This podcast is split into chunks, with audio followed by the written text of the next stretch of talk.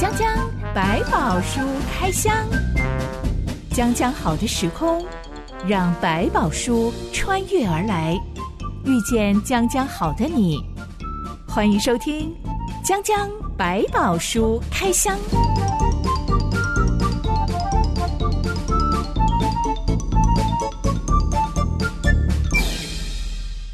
宝书里有白宝，让知心和下凡哥为你开箱来挖宝。Hello，我是知心。Hello，下凡哥。最近我听见一件神奇的事，嗯、有一个基督徒朋友跟我分享说，他们教会有一个阿嬷。阿妈、呃、已经来到教会很多年了，嗯、他愿意相信耶稣，是。但是他不愿意受洗，因为他家里有一个神坛，那、嗯、哼。其实是有一整个神明厅啊，一整个房间，哦、里面就是有神桌，嗯、对，上面有神像，那就是他们家常年在拜的一种像家神的概念。嗯、阿妈觉得。这些神明是先来的，我不能够抛弃他们，这样有点、嗯、呃不够意思。所以呢，嗯、一早起床就要去神明厅，很虔诚的烧香，还要把整个神明厅打理的非常的干净。对，嗯、呃，不管教会的牧师啊、基督徒啊怎么样劝阿妈，还是一面上教会，一面上家里的神明厅。是，他也信耶稣了，但是他就是觉得啊，我这个以前也对我很好的神明，不能够把它丢掉了，这种概念。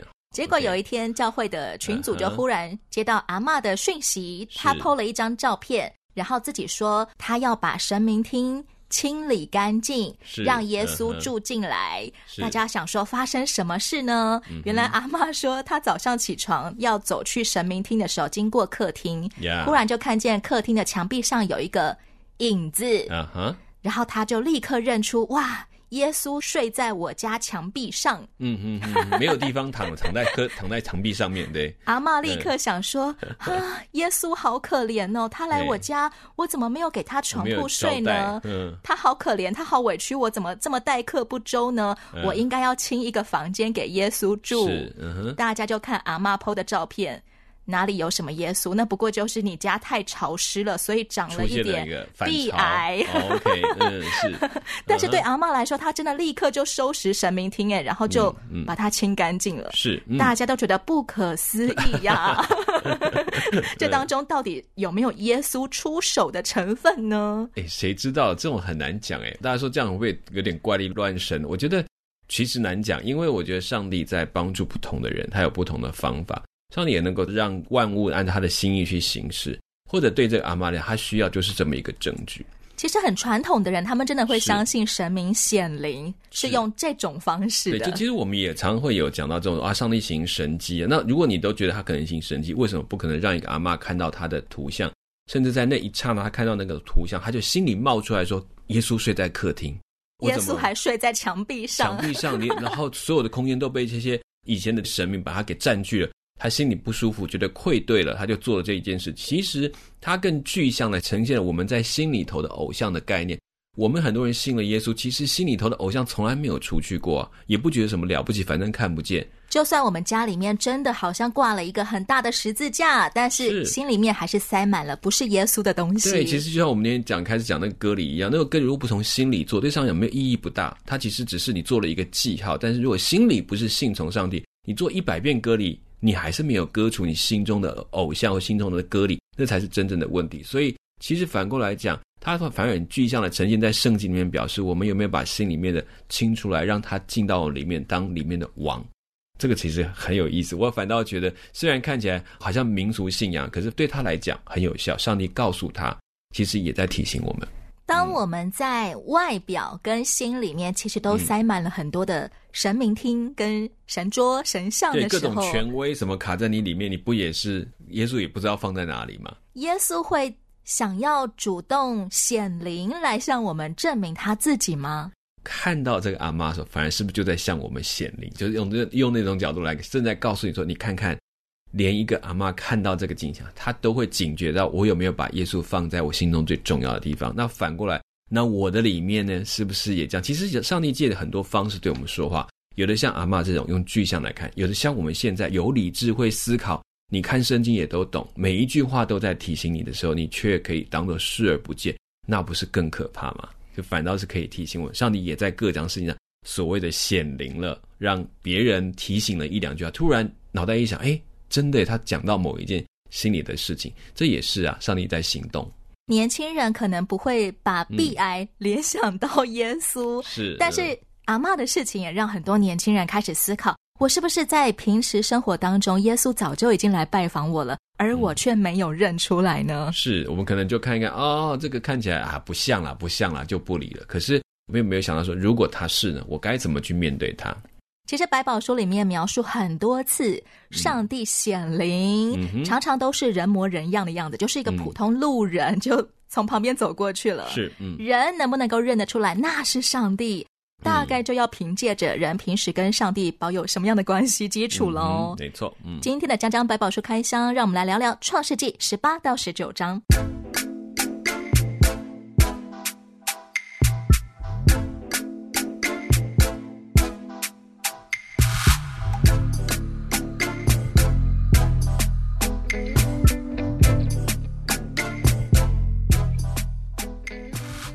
亚伯兰现在改名为亚伯拉罕。一个普通的白天正中午，艳阳高照，嗯、帐篷里大概很闷热吧，所以亚伯拉罕就像往常一样坐在帐篷外面的树荫底下。嗯、忽然他看见远方有三个人站着。而且站在大太阳底下，嗯、好热啊！亚、嗯、伯拉罕立刻就邀请：“哎，来来来，赶快来我们这边树荫下坐坐。”对，听到这里，我们大概会觉得，哦，亚伯拉罕真的是一个大好人，他很好客，嗯、非常的善良。嗯，但亚伯拉罕一开口就说：“我主。”我若在你眼前蒙恩，求你不要离开仆人往前去。嗯，容我拿点水来，你们洗洗脚，在树下歇息歇息。我再拿一点饼来，你们可以加添行李，然后往前去。你们寄到仆人这里来，理当如此。嗯，亚伯拉罕一开口说的那个“我主”，指的是他认出这是他们家的主吗？还是当时候，呃，只要看到陌生客人都会喊说“我主”？其实他们会接待这种行路的人，是他们的生活里面的常例。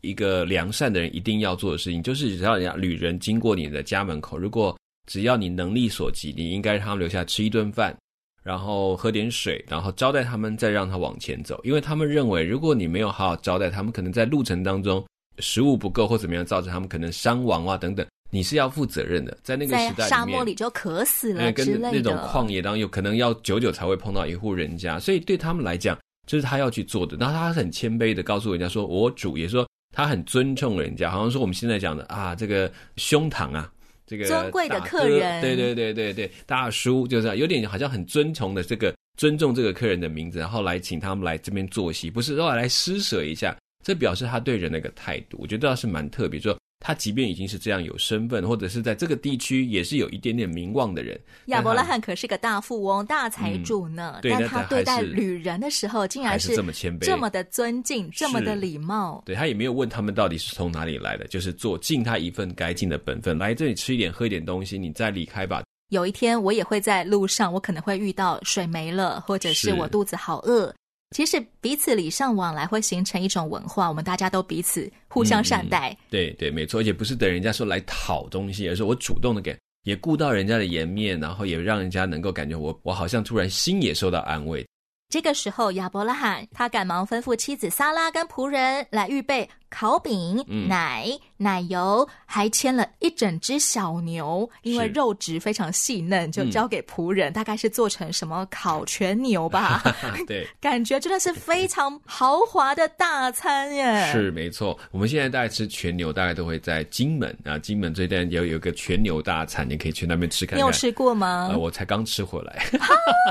怎么会有吃全牛这种事情呢？嗯、全牛宴啊，二十吃嘛，全牛三十吃。我、呃、大概五六种都有，但是就是它不是意思。说你们把整只牛吃完，是啊，每牛的每一个部分，大概都会做一些特别的料理给你去品尝看看。那当然，这就是带着整只牛是吃不完的。我像他们，他们也是这样，可能是把牛处理好之后，用各种方式，然后料理给他们吃，但不是整只牛都要他们吃完，倒倒不用到这个程度。可是，在这个亚布兰所做这件事情当中，是已经有一点做了比对一般的客人还要更好。一般招待客人不会杀全牛，对，他准备几块饼。然后准备一些肉汤什么，就已经算是很有诚意的了。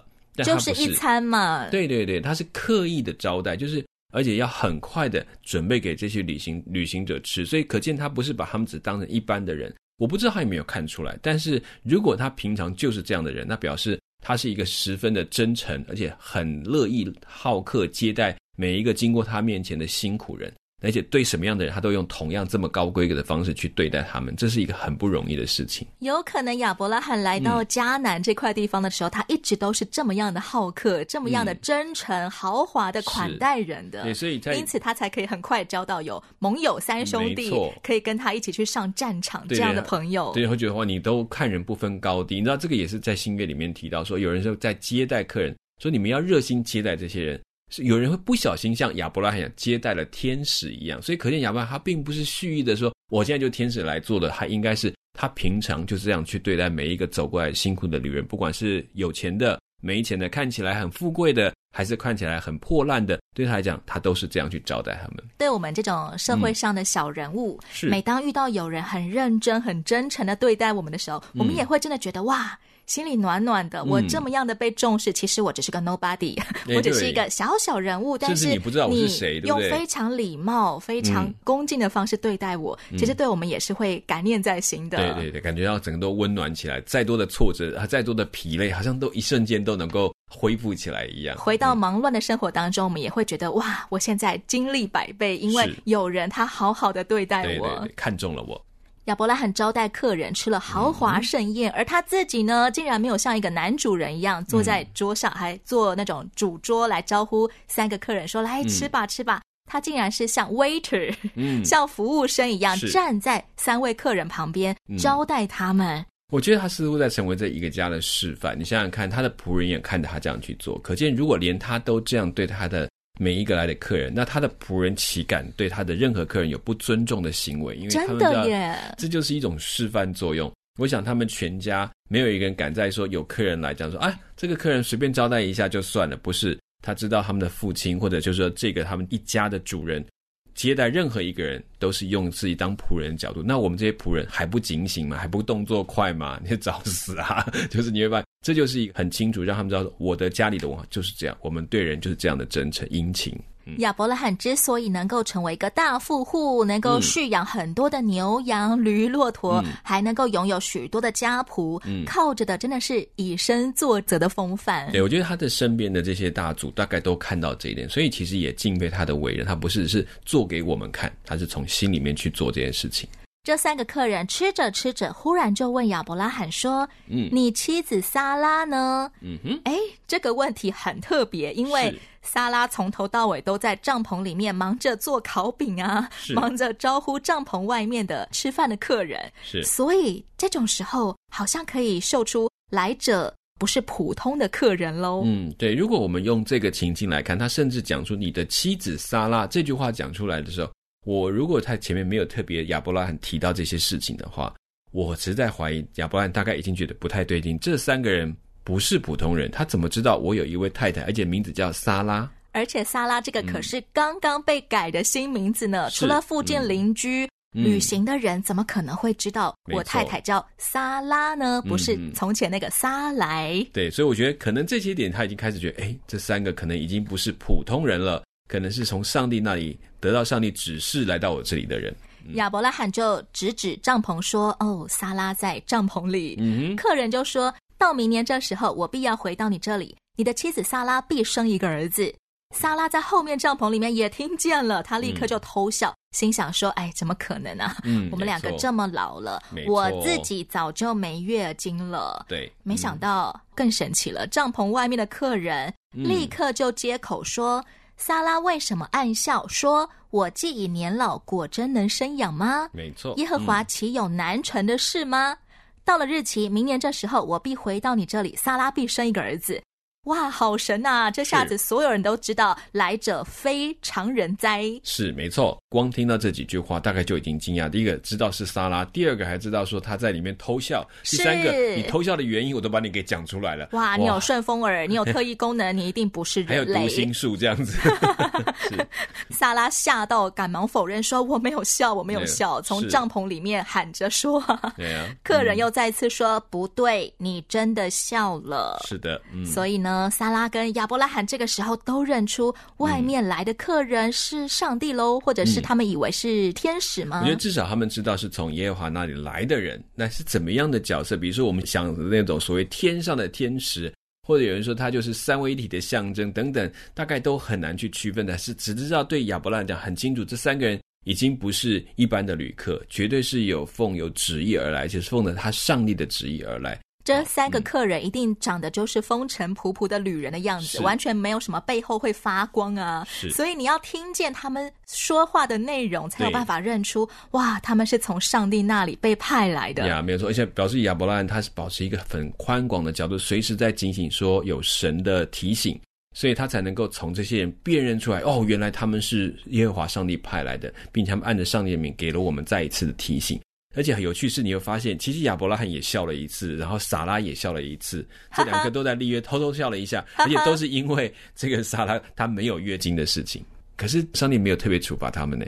如果你看到新约里面曾经有人偷笑了一下，然后就让他没有办法讲话，还有人因为嘲笑上帝派来的人，嗯、他就被熊吃了。对，所以你会发现说这个有趣就是。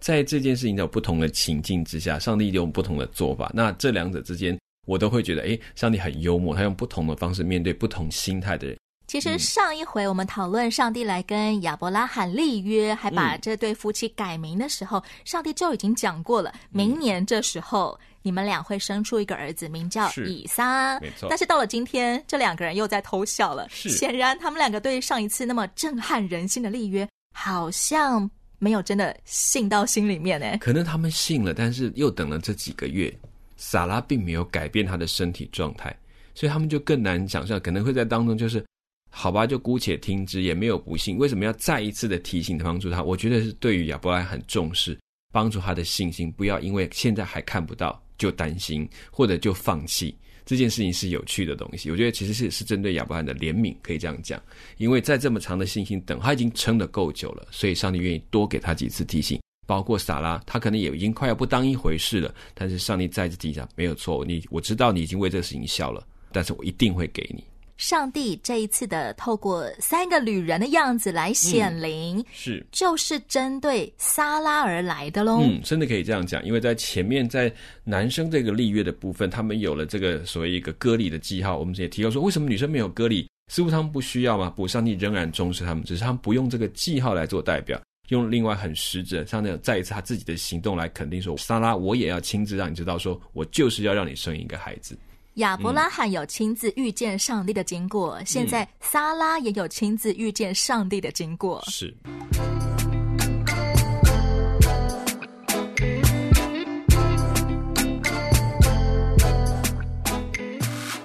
三个客人终于吃饱喝足，起身要走了。嗯、亚伯拉罕也跟上去送他们，他们就朝着河谷平原索多玛城的方向走去。走着走着，上帝好像忽然有点像自言自语，有点像是在跟两个同伴讲话一样，就说：“我所要做的事，岂可瞒着亚伯拉罕呢？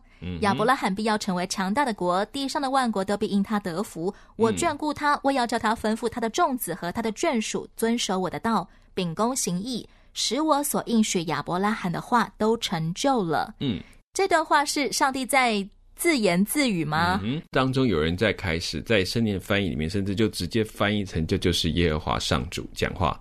那也有一些人说，他是不是上主在跟着使者讲话，是他们必须告诉亚伯拉罕接下来要发生的事情？这可能是一种心灵的交流，嗯，并不是肉耳可听见的说话。嗯，对，但是也在这当中，可是问题来，因为接下来亚伯拉罕会跟他们有一个对话的过程。所以我们也有人说，他其实是这三个人，就是其中有一个就是耶和华的，好像一个来到地上的样貌来跟大家说话。也有人说那个讲师说他是三位一体的概念，在这里提到说他们三个开始商量接下来要做的事情，是不是要跟亚伯拉罕先说清楚？而亚伯拉罕就在这旁边听了这段对话，完整的对话。接下来，上帝就真的对亚伯拉罕说出他心里面正在酝酿一个计划，是、嗯、因为索多玛跟俄摩拉的罪恶甚重，声闻于我，我现在要下去查看他们所行的，果然竟像那达到我耳中的声音一样吗？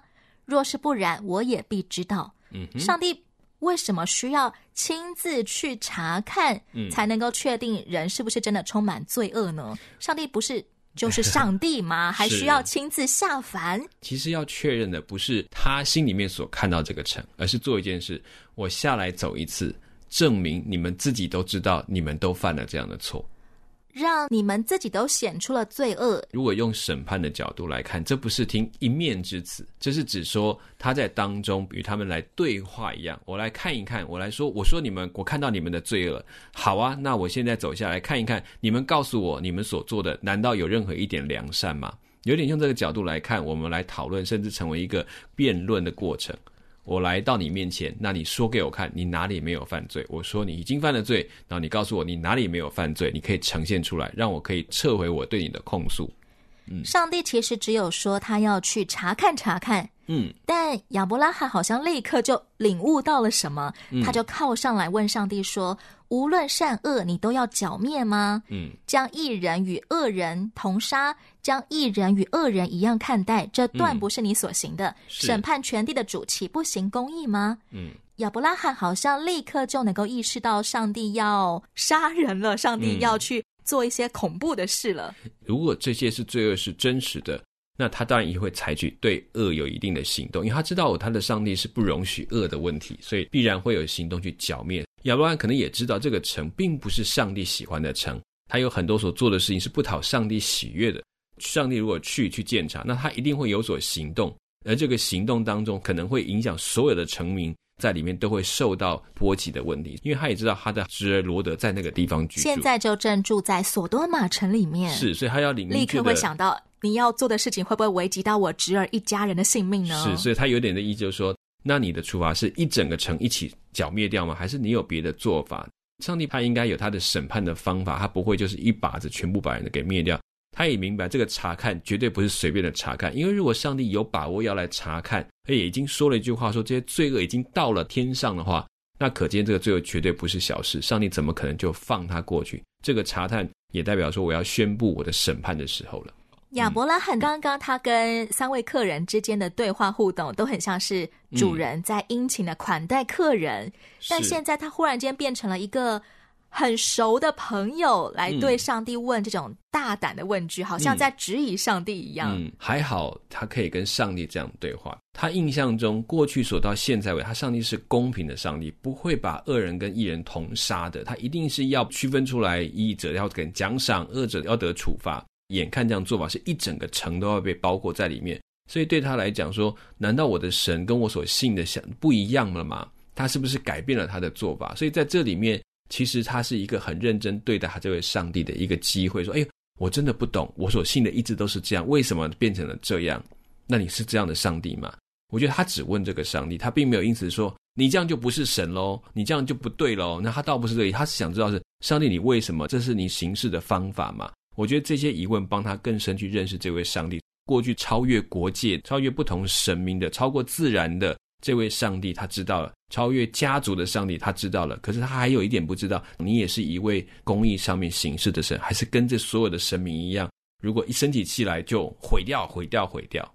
接下来，他们俩就展开了一场让人匪夷所思的杀价谈判的对话。对，也是亚伯兰，你少见他这么大胆的跟上帝讨论说：“哎，我们一般都觉得亚伯兰代表都是顺服，但他也很真实。刚刚他还对客人毕恭毕敬，好像 waiter 一样，嗯、现在他忽然间变成了一个狮子大开口要来杀价的一个客人。真的开始怀疑上帝，你真的是你讲的那么公义吗？好像看起来不是哦。”这场杀价从头到尾都是亚伯拉罕自己一个人在喊哦。嗯，他先喊说：“如果城里有五十个艺人，你可以看在这五十个人的份上，放过全城一马吗？”嗯、上帝就说：“好，可以。嗯”亚伯拉罕又继续砍说：“那四十五个人呢？”对，上帝也说：“好。”可以。亚伯拉罕又砍四十人呢？上帝还是好。亚伯拉罕下一步直接砍 三十个，上帝又是好。是。亚伯拉罕再砍二十。是。好，嗯，亚伯拉罕最后一次他喊价的是十人呢。嗯哼，上帝仍然答应，好，只要有十个义人就不灭城。对，然后他们两个就分别了。嗯、上帝继续往索多玛城走去，嗯、亚伯拉罕掉头回家。诶，如果亚伯拉罕有胆量继续砍价，砍到一个人好了，一个人是下巴哥，你觉得上帝也会说好吗？我不敢给他做这个揣测。我我自己心里当然期待上，你一定是说，就算是有一个，我也不会轻易灭掉他，因为在其他地方有类似的。但是上帝只能说，只要有一个，我也会因为这一个人缘故，我不灭这个城。但在这里面，亚伯兰在测试的过程当中，其实他在讲的那个数字的里面，已经隐含了一件事，就是他会在证实他所信的上帝是不是一个呃凭着怒气行事的人。他在印证他原本认识的上帝是不是仍然是同样的性情？嗯、是，他是这边如果三十个、二十个，甚至到十个，你知道他已经讲说，求你不要生气，因为他知道这件事已经有一点大胆了。但他亚伯拉罕还说：“我虽然是灰尘，嗯、还敢对我主说话。”对，没错，你会发现这个角度就看得见说，其实亚伯拉罕他很在乎，既然我信上，他本身是不是如他所说那个以公义为本的那个神？这对他来讲，在那个时代里面实在是很难想象，因为在那个时代的神明，如果你看他许多人，大概都是比较任性的，就是他想要怎样就是要怎样啊，然后他觉得生气就是生气啊，人就是被他拿来处罚的东西，就是拿来呃我生气我发泄的。谁敢跟神明讨价还价，就被雷劈死了。对，但是这个神的角度让他知道说，同他这么多的接触的过程，他的神是可以谈的，而且目的是要教导他的，所以借着这样的过程，似乎让。亚伯兰更明白，我的上帝可以因为十个艺人，就愿意让一个大臣里面的罪恶可以放过。他也倒不是放过，而是说不会轻易的去做这样的决定。所以可见，上帝如果真的要灭一个城，那是真的已经看得非常清楚，已经检查再检查，确定这件事情是他必须做的事。今天相信耶稣的人，嗯，会遇到什么样的情况，也可以被。允许跟上帝有讨价还价的机会呢？我觉得不要说讨价还价，其实这里面更深还不是在跟上帝讨价还价，是在讲我想对上帝的认识是什么。因为如果说你在看到包括先知书里面很多跟上帝关系很亲密，都有曾经跟上帝质疑的事情，怎么会是我？还不要你弄错了，应该是他。但是或者是说这件事情真的有这么严重吗？上帝，你为什么要让一个坏人来欺负一个好人呢？你的审判怎么会是这个形态？这都是在圣经里面一再出现各种样的对上帝的问句。上帝没有因为这些问句而对人生气，他只有在这当中借着这些话，然后去解释给他听。上帝让他们跟他们看到这个未来要形式的发展，让他们对这个上帝有更深一层的认识。原来我认识上帝不像我的眼界看到就到这个眼前这一个人的公平，这一个人的对错，或者这个叫做好运坏运，而是看到整个世代。在这件事情接下来要受到的影响跟发展，所以这件事情让我们看见了上帝的宽广的那一面，让我们的信心更宽广一点，而不是被眼前哦看起来恶人都是顺利了，好人就是无辜受害的，所以这一切就完蛋了，上帝的公义已经没有用了，没有意义了，不会停留在这个点上，而是看到更近一层，在上帝眼中，他可以为死人负责，他可以为真正受冤而死的人扛起一切责任来的。这个上帝是这样的上帝，所以我们才能够。对上帝有一个新的认识，上帝的公义不像我们的公义，才能说上帝的道路非同我们的道路。原来在这个地方，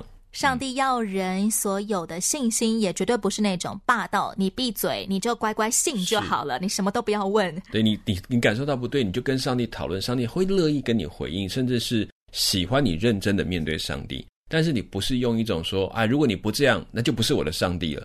这种是有一点是在挑战上帝，甚至说。我已经不把你当上帝，除非你做这件事情让我看看你是上帝，那就完全又不同了。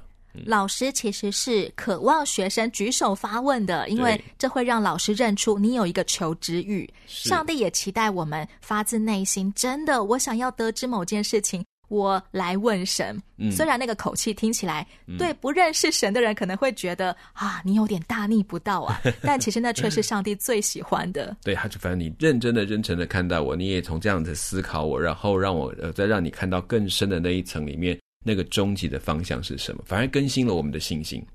上帝跟亚伯拉罕谈判的结果，灭不灭城的关键就是城里到底有没有十个义人呢？嗯哎，调查结果就留待下一回将将百宝书开箱，我们再来揭晓喽。是，我是哲欣，我是夏满哥，我们下回再见喽，拜拜，拜拜。